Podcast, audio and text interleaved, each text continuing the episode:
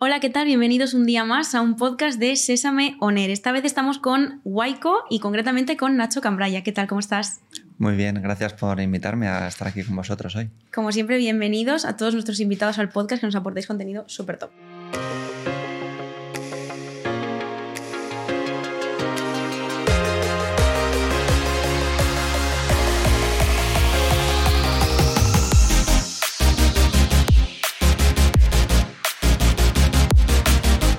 Eh, en tu caso eres eh, coworking manager, llevas un poco la dirección y la gestión de, de Waiko. Eh, sois un espacio de coworkings en Valencia, tenéis otras vías que, de espacios que ahora comentaremos un poquito más adelante. y al final, vuestro objetivo es un poco facilitar entornos de trabajo creativos y donde surjan, surjan sinergias, ¿no? Sí, al final tratamos de generar entornos estimulantes donde diferentes empresas, profesionales, emprendedores vienen a trabajar y huyen un poco de una oficina plana, una oficina convencional y tratan de estar en contacto con otro tipo de profesionales que les pueden eh, aportar cosas, participar en eventos o en actividades. Al final es, es como, un, como un entorno, es, es, mucho más que lo que es la oficina en sí, sino es todo lo que se genera dentro del, del, continente, que es la oficina, y lo interesante es el contenido. El contenido son las personas y son las actividades y eventos y cosas que suceden dentro. Precisamente el tema de los coworkings, pues mm, aunque lleva ya unos años de, de trayectoria, ahora quizá está más, más de moda con el tema de la pandemia, buscar espacios de trabajo más abiertos, salir de casa, volver a casa para teletrabajar. Pero vosotros, sin embargo, lleváis 10 años, o sea, son, es ya una década de trayectoria. ¿Cómo surgió en ese momento? ¿Cómo detectasteis que era importante crear coworkings en Valencia? Sí, justo cumplimos este año 10 años. Fundamos la compañía en 2013. El socio fundador es mi hermano Víctor y eh, nos ponemos en una coyuntura en la que veníamos de la anterior crisis, que algunos que sois más jóvenes quizá eh, se os olvida un poco, pero 2008 fue el final de una crisis bastante dura y los años siguientes fue un año de, reinventarse. Entonces, de alguna manera, em, mi hermano identificó la necesidad de facilitar a todas esas personas que estaban buscando una manera de reinventarse o de crear nuevos negocios, nuevas actividades, pues un entorno que les facilitase precisamente eh, dar ese paso. Y es un sector que en España era muy poco conocido, hace 10 años o más, y, y por tanto novedoso. Entonces había que darlo a conocer, había que hacer mucha divulgación de lo que es un coworking y, y cómo puede ser de útil para esas personas, porque mucha gente en, España, en Valencia en particular, no lo conocía. Entonces empezamos un poco a abrir ese camino, esa punta de lanza de, darlo a conocer, lo que es este negocio. Y los espacios de coworking a lo mejor en algún principio también se pensaban un poco para autónomos o personas que a lo mejor no tenían una oficina a la que acudir. Sin embargo, cada vez hay más empresas que construyen su oficina en espacios de coworking, que no son oficinas para ellos solos. Entonces, ¿cómo ha ido cambiando la opinión de, de las empresas para meterse en espacios de coworking a trabajar? Claro, eso es. El, el sector, eh, como te decías, joven, eh, nace un poco con esa necesidad de, de, de, impulsar a la gente emprendedora, también una necesidad de, ahorrar costes y, y, compartir los gastos de una oficina. Ese es el origen primitivo, digamos.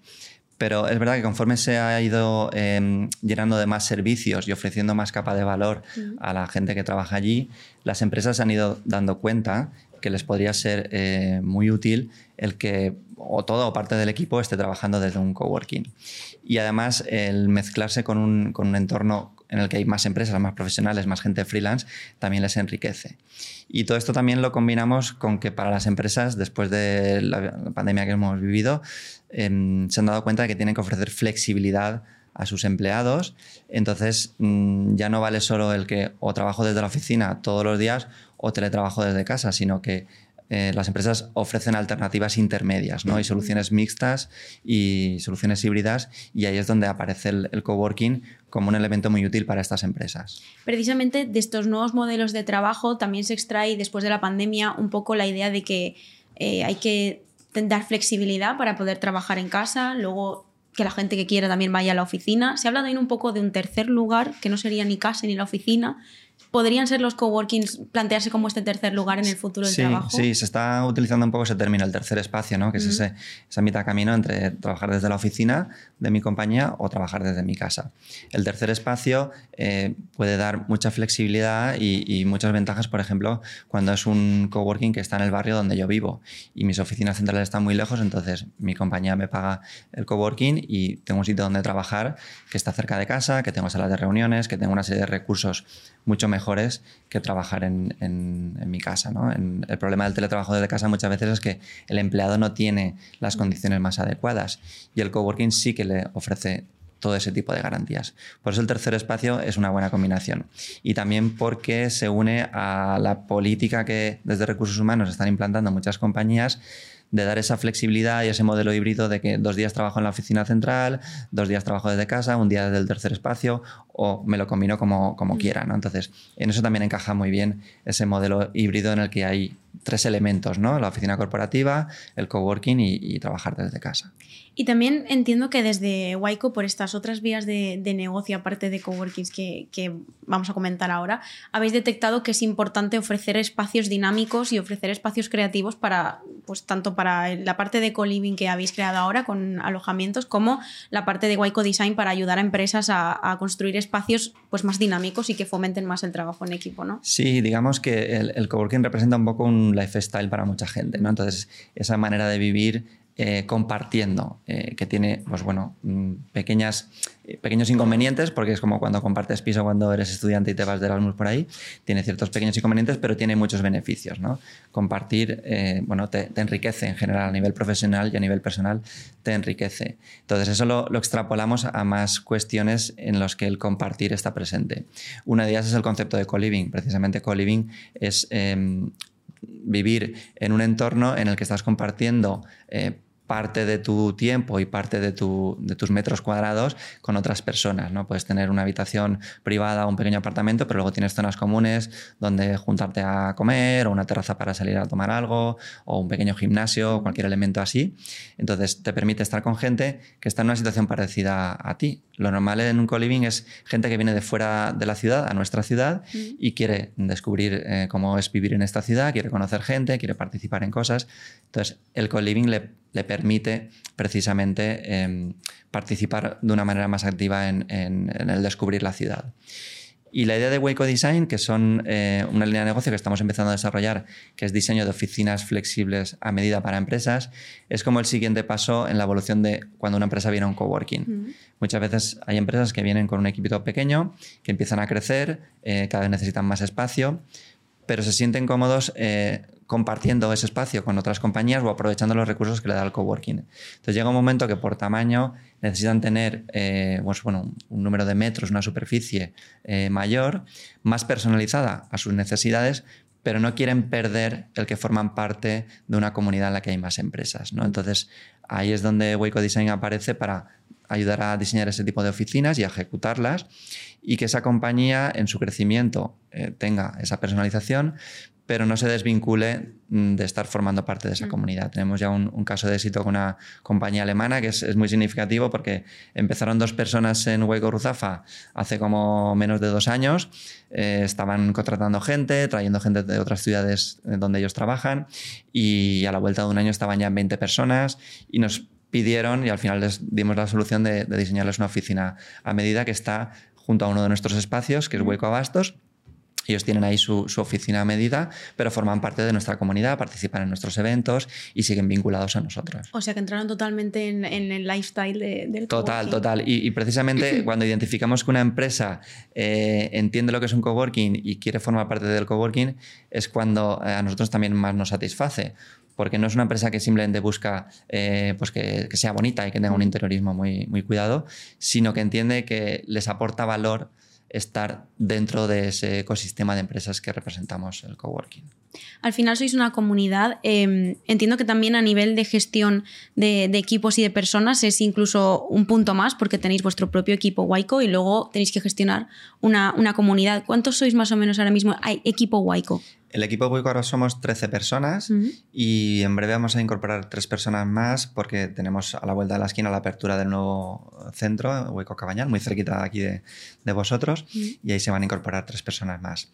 Entonces no es un equipo muy grande, pero sí que es verdad que dentro de ese, equipo, el área de marketing y comunicación, en concreto, eh, separamos o, centramos ahí lo que llamamos comunicación interna, que es la figura que hace todo el trabajo de, comunidad, de crear comunidad.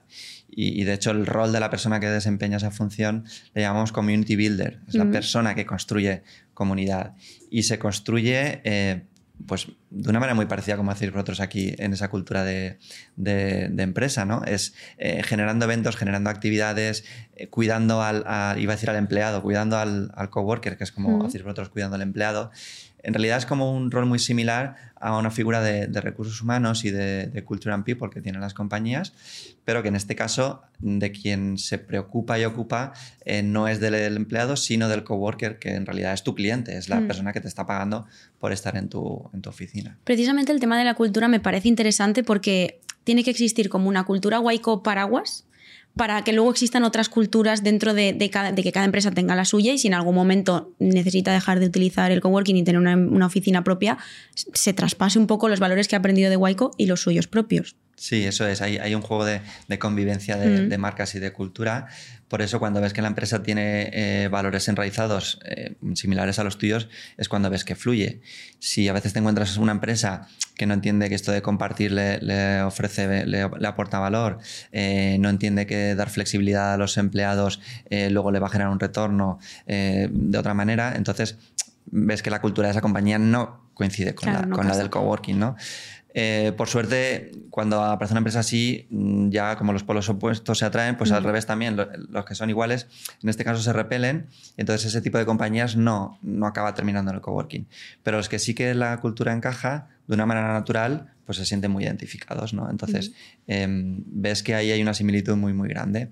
Entonces, cualquier acción que nosotros hacemos, pues por ejemplo, para, para dinamizar a la comunidad, es muy bien recibida por las empresas que están con nosotros por los, sus directores, por su mm. gente de recursos humanos, porque precisamente lo que buscan es eso, ¿no? Que, sus empleados, gracias a estar en un coworking, se enriquecen de una serie de cosas que suceden mm. ahí. Y al final les aporta valor y coincide con los suyos propios. O sea, al final es fomentar un poco su propia cultura y crecer y enriquecerse de la que ya tiene Exacto, nadie quiere perder su propia cultura mm. eh, con su identidad corporativa como, como compañía y ahí está el encontrar ese equilibrio pero quieren aprovechar eso, ¿no? Porque si no, no estarían en Waco y estarían en una oficina propia y, ya está.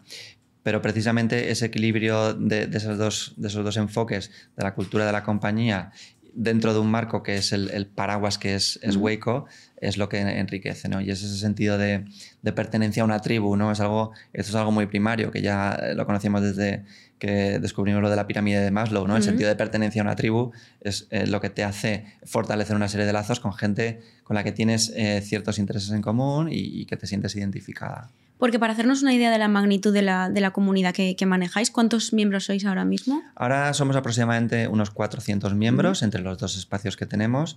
Con la apertura de Hueco Cabañal, que va a tener capacidad para unos 200 más, pues bueno, vamos a ir a algo más de 600. Entonces, eh, siempre decimos que vamos a ser una comunidad en tres espacios, pero comunidad es una. Todos los que están eh, vinculados a Waco eh, queremos que formen parte de esa comunidad. Entonces, intentamos que las actividades eh, sucedan en cualquiera de los tres espacios, que la gente de un sitio pueda ir al otro, que conocer a otra gente que está en otro de los espacios. Y al final es toda la actividad que se genera bajo la marca Waco, independientemente de que tú a diario vayas a trabajar al que está en Abastos o al que está en Zafa. Entiendo que también esas sinergias de, comunidad también crean sinergias de, negocio, ¿no? Al final son muchas empresas y a lo mejor startups trabajando a la vez juntas y que se conocen y que encuentran relaciones de, partnerships, por ejemplo. Claro, sí, sí, totalmente. Eh, nosotros, a mí me gusta explicar que somos como el jardinero que pone la tierra, el abono, eh, cuida para que eh, las semillas que hay allí crezcan y, germinen y, de ahí surja lo que tenga que surgir, ¿vale? Nosotros hacemos esa función de, jardinero y, ahí es donde aparecen esas sinergias. Y digamos que aparecen en, dos ámbitos. En uno más personal, eh, porque la gente conoce a otra gente y, bueno, pues establece lazos de amistad, incluso te puedo decir que mucho más que amistad en algunos casos. por ahí se hacen actividades que son más de carácter lúdico, ¿no? Pues desde una excursión en bicicleta para ver eh, unas, eh, unos grafitis que hay en, unos murales urbanos que hay en la ciudad o alguna actividad así más, más lúdica. Entonces, eso genera unos lazos más personales, ¿vale? Eh, y luego, por otro lado, genera también unos lazos a nivel profesional porque hay actividades más orientadas a hacer negocio. O si no hacer negocio, a que conozcas todos los negocios que hay alrededor de, tuyo, ¿no? Eh, hace como tres meses hicimos un, evento que lo vamos a repetir ahora ya semestralmente, que le llamamos B2B eh, Networking, que precisamente era para que cada empresa presentase eh, su negocio o algún proyecto en particular en el que está trabajando para que lo conozcan el resto de, compañías. ¿no? en esa primera experiencia fue súper bien. De hecho, a partir de ahí empezaron a, hacer posteriormente contactos ya más directos y personales porque alguien le quería encargar algún tipo de proyecto al otro. Entonces, realmente estamos generando negocio. Entonces, por eso digo que están las dos vertientes, la más eh, personal y humana y la más de negocio. Y para nosotros es interesante que sucedan las dos, ¿vale? Porque las dos a cualquiera como individuo nos enriquece. Mm. A nivel también, volviendo a, vuestro equipo, habéis crecido en 10 años eh, de una forma muy regular y muy sostenible. Es un poco responsabilidad ¿no? de, la empresa de, ir poquito a poco, piedra sobre piedra y de forma, de forma estable y segura. Sí, digamos que hay, hay negocios que son eh, muy escalables y más fáciles de crecer rápidamente y otros que no tanto. El nuestro no es eh, un negocio especialmente escalable, entonces el crecimiento es más eh, orgánico. Hay una cuestión que nos condiciona que es la capacidad de encontrar locales interesantes y de invertir en esos locales. Entonces, eso nos lleva a que nuestro modelo de negocio es de crecimiento más orgánico y por tanto el crecimiento del equipo pues también ha sido de manera orgánica y muy natural. Hace 10 años empezamos dos personas con algún colaborador y 10 años después vamos a ser 16, o sea que no es un crecimiento muy grande, sino acompasado al ritmo de, mm. crecimiento de, nuestro negocio, que como te digo, que no es, no es escalable. Eso también nos permite, a mí me ha permitido el que cada incorporación que hacemos eh, se cuide al máximo posible y buscar que, que, toda persona que trabaja en el equipo Waveco comparta esa serie de, valores y de raíces que tenemos todos por debajo, que aunque no se ven, luego se transmiten en el día a día. ¿Y cómo es la estructura de, gestión y de, y de, onboarding de esas incorporaciones y de, los empleados que ya tenéis en Waiko? Vale, pues es sencilla comparada, por ejemplo, como os pasará en Sesame, que no paráis de contratar gente. Efectivamente, en nuestro caso es, es sencilla, pero bueno, el, el, onboarding es una cuestión muy operativa de que las personas conozcan eh, esos raíces, esa historia y esos orígenes de, nuestro negocio, que entiendan el servicio que damos y dónde están los puntos clave del, servicio, que comprendan los valores que hay detrás. Y luego a partir de ahí un, onboarding más operativo en cuanto a formación de, operaciones, de atención al cliente, de las herramientas de software que utilizamos y demás, para que conozcan eh, pues bueno, cómo, cómo, trabajamos. O sea que es un onboarding relativamente sencillo, pero como te digo, muy cuidado para que mm, toda persona que se incorpora desde el primer momento sienta que es parte de una nueva familia que es, que es el equipo Waco. Como has contado, las empresas también están encontrando muchos beneficios de, trabajar en un coworking. A nivel gestión de personas y gestión, pues los directores de recursos humanos o las personas que tienen encargadas de gestionar los equipos en las empresas que hay en Waiko, ¿qué beneficios también se encuentran a nivel de, gestión de, tu gente? ¿no? Pues mira, yo Mm, te explicaría que desde, desde la fase de, reclutamiento, eh, para cuestiones de recruitment, ya eh, la gente de recursos humanos muchas veces utiliza como parte del reclamo de su propuesta de valor para la compañía el que eh, se trabaja desde un coworking mm. o que la compañía tiene como tercer espacio un coworking, porque es un entorno, como decíamos al principio, muy, muy estimulante y muy enriquecedor. Entonces, ya en, esa cuestión de, atracción de talento, recursos humanos utiliza el concepto de, de coworking. Y la siguiente, para mí, sería eh, lo que tiene que ver con dar flexibilidad y autonomía al empleado, que por eso decíamos que tiene que ir alineado con la cultura de la compañía, porque sabe que el, empleado va a estar en un entorno eh, muy abierto, muy flexible, muy eh, receptivo a inputs con, novedades con cosas que le puedan interesar. Entonces, eso también tiene un, arma de doble filo, porque el empleado no está en una burbuja, sino que está en un entorno muy, muy abierto. Mm. Y, bueno, pues ahí es donde la compañía tiene que apostar a, jugar que el talento que está captando lo va a retener porque tiene una serie de, armas y valores para hacerlo. Y el coworking forma parte de eso, eh, sabiendo que es un entorno, como digo, muy, abierto, muy de cooperación y, sabes un poco lo que pasa por todos lados. Mm. Y luego el otro elemento que yo creo que tiene muy útil el servicio de coworking para recursos humanos es el, digamos, el, llave en mano, el office as a service que se empieza a decir, ¿no? La gente de recursos humanos muchas veces también hace el rol de office manager que se tiene que encargar de todo lo que pasa en la oficina donde están sus empleados. Cuando sus empleados están en un coworking, esa parte eh, la persona de recursos humanos se despreocupa porque hacemos nosotros de, office manager y por tanto eh, le damos la solución llave en mano y ahí le quitamos una cantidad de problemas muy, muy grande. En cuanto al modelo de trabajo, ahora mismo también se habla mucho del salario emocional, de los beneficios, de ofrecer algo más de valor a, los empleados cuando los atraes y cuando los fidelizas. Eh, Waiko y, su, y su sus coworking, sus espacios, podrían entrar dentro de este salario emocional, de tener un espacio diferente y más creativo y más atractivo. Sí, es lo que decíamos hace un momento. Es, un elemento de, atracción de talento, mm. es un elemento más, un ingrediente más, obviamente. Y, es una manera mm, de que el, empleado vea que tiene eh, a su disposición diferentes maneras de trabajar. ¿no? Es como ya se empieza a ver un montón en ofertas de empleo el, trabajo en remoto, si el, si el empleado lo quiere. Y hay compañías el que sí o sí tienen que ofrecer eso, porque es que si no, no van a encontrar, por ejemplo, perfiles programadores, vosotros mm. seguro que lo habéis vivido. Eh, si no ofreces ese tipo de cosas frente a lo que te ofrece el competidor para atraer ese mismo talento, pues tú estás en desventaja. Entonces, el, ofrecer como una alternativa más un espacio de coworking eh, costeado por la compañía, pues es otro elemento que, que ayuda ¿no? a esa captación y a ese, ese salario emocional, ¿no? Porque si no hay gente que dice, bueno, te pago X euros al mes y tú en tu eh, casa te montas tu oficina, te compras una silla ergonómica, te pagamos el internet y tal. Bueno, vale, eso es como lo mínimo. O sea, lo mínimo es como la pirámide de Maslow, ¿no? Tener techo y tener alimento.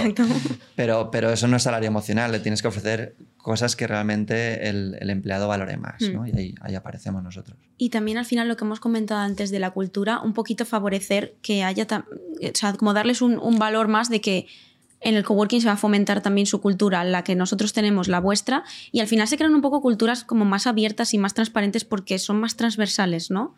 Claro, lo que decíamos antes de ese riesgo de estar en un entorno abierto, mm. su lectura positiva es que al empleado le da oportunidad de, aprender un montón de cosas mm. o incluso de proponer cosas. ¿no? Nosotros lo vemos que a veces eh, un empleado de un equipo que está allí trabajando con nosotros eh, tiene inquietud por poner en marcha un grupo de desarrolladores de no sé qué lenguaje porque quieren ahí juntar entre todos. Entonces resulta que nos lo propone a Waco para que Waco les ayude, pues no sé, cediendo una sala para organizar ese evento. Mm. Y lo propone a su compañía para que su compañía haga un pequeño patrocinio aportando un pequeño dinero porque van a hacer luego eh, un after work o lo que sea. Entonces, el que ese entorno culturalmente facilite que los empleados eh, propongan ese tipo de iniciativas, pues enriquece un montón, ¿no? Y ahí, mm. es donde parte de esa cultura de empresa abierta. Y también es un plus porque también te enriquece profesionalmente. Si al final tienes un espacio donde aportar más ideas y donde encontrar gente que te va a aportar conocimientos también. Eso es. Hay, hay una parte de aprendizaje muy informal mm. que no está escrito en ningún sitio, pero que sucede y sucede precisamente porque esos entornos son, son abiertos, son participativos, son colaborativos y a veces es simplemente tomando un café con alguien que coincides en la cafetería, que resulta que otro que lo conoce te lo presenta y está metido en un proyecto que a ti te interesa porque está haciendo algo que tú no sabes cómo enfocar, pero esa persona sí y ese aprendizaje informal eh, tiene un valor muy grande, aunque parece que sea muy intangible, pero, pero existe, es real. Mm. Vamos a hablar un poco de perspectivas de futuro. Por una parte, eh, ¿qué tenéis pensado para Guay con este 2023 que ya me has comentado que abrís un nuevo espacio, pero qué más podemos ver? Y, por otra parte, un poco Valencia como espacio, como ciudad de coworkings y de, y de nuevas formas de trabajo, ¿no? que también está siendo ahora mismo muy potente su estrategia. Bueno, nuestros planes eh, futuros inmediatos es el que ya he nombrado, eh, la apertura de Hueco Cabañal. Es un edificio entero que está a cinco minutos de aquí Em, tiene cinco plantas y una, terraza ático que tendrá su propia cafetería. Eh, nosotros tratamos siempre de tener en todos los espacios una cafetería propia dentro del espacio que nos sirve tanto para dar servicio en el día a día de la gente que trabaja en el coworking, como dar eh, servicio de catering cuando tenemos algún, algún grupo, alguna empresa que nos reserva una sala, la terraza o algún tipo de, espacio para hacer un evento más corporativo, pues también podemos dar ese servicio de catering. Entonces, este edificio, una de las eh, apuestas fuertes que hemos dado es que mm, tendrá dos plantas dedicadas a, la zona más open space que se dice, la zona más abierta para diferentes modalidades de coworking, pero otras dos plantas van a estar dedicadas a oficinas de un tamaño ya grande para empresas que tienen equipos de un tamaño grande. Grande para nosotros es de hasta 60 personas. Es algo que, bueno, si hablásemos de Madrid o Barcelona, parecería súper normal, pero en Valencia hasta hace nada eso era impensable. De hecho, como un par de años atrás, para nosotros el equipo más grande que podíamos tener sería de 10 a 20 personas. Y Valencia, apuntando a lo que me estabas preguntando también, es una ciudad que está creciendo de una manera brutal como ciudad destino de Sí. compañías de perfil tecnológico, normalmente con varias sedes en Europa o en Estados Unidos o en Canadá, que están montando equipos de trabajo en Valencia y ya tienen un tamaño eh, considerable y están buscando eh, oficinas, pues eso, para 20, 30, 40, Mm. 50 personas. Y como decíamos antes, quieren estar en un entorno eh, compartido y aterrizar a la ciudad sabiendo que, que están dentro de un ecosistema que les va a aportar. ¿no? Mm. Entonces, esa es la gran apuesta, que Hueco Cabañal va a poder ofrecer espacios más grandes y ya tenemos empresas extranjeras interesadas en venir y ya estamos trabajando en esa, digamos, mm, preventa para eh, poder tener desde el momento de la apertura ya un número importante de gente trabajando allí en el espacio. Pues súper positivo que en Waiko vayan a encontrar su, su casa y su zona para instalarse en Valencia. Eh, muchísimas gracias por participar en el podcast. La verdad que eh, nunca habíamos tenido un, un invitado hablando de, de espacio de coworking Ajá. y es súper interesante. Así que muchas gracias por todo lo que nos habéis aportado. Ya sabéis que estáis invitados a volver cuando queráis. Vendremos. Gracias a ti por la invitación, como te he dicho al principio. Ha sido un podcast muy, muy entretenido y espero haberos aportado desde la perspectiva de un coworking cómo es trabajar en esos entornos abiertos y flexibles, que es un poco el, el foco que tenéis desde el Mm. área de recursos humanos en ese Sí. también. Así que encantado y estaremos por aquí más a menudo. Eh, Seguro, muchísimo y muchas notas que nos vamos a apuntar para también aplicarlo por aquí. muchas gracias. Gracias a ti.